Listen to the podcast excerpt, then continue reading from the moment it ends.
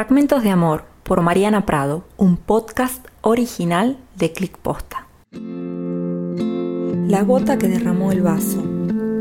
Y cuando medía con la exactitud de sus cálculos matemáticos cuántos litros bajaba la marca del bidón de agua cada vez que yo iba a su casa, lo entendí todo.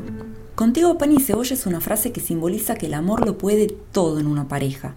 Si hay amor, se pueden superar las dificultades económicas, los problemas de salud y los momentos más difíciles. Es decir, si dos personas se aman de verdad, permanecerán juntas en las buenas y en las malas.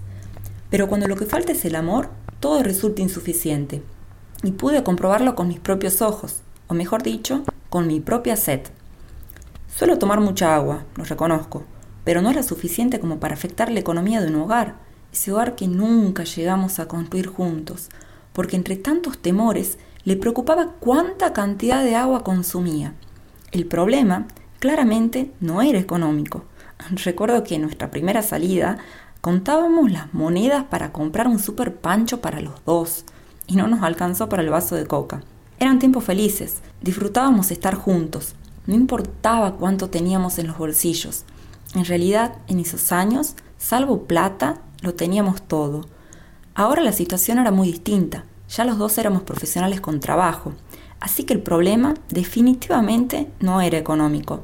De hecho, con un sueldo diez veces menor al suyo yo lograba administrar mi propio hogar y nunca me había faltado nada, ni siquiera el agua.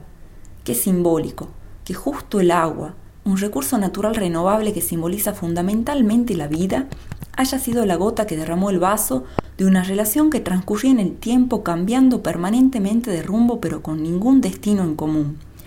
En la mayoría de los mitos de la creación del mundo, el agua representa la fuente de vida y de energía divina de la fecundidad. En esta relación, el agua representaba justamente lo contrario. Era la ausencia de vida, la falta de transparencia y de fluidez, es decir, la muerte del amor. Se dice que el amor no se mide, o que es difícil calcular cuánto se ama.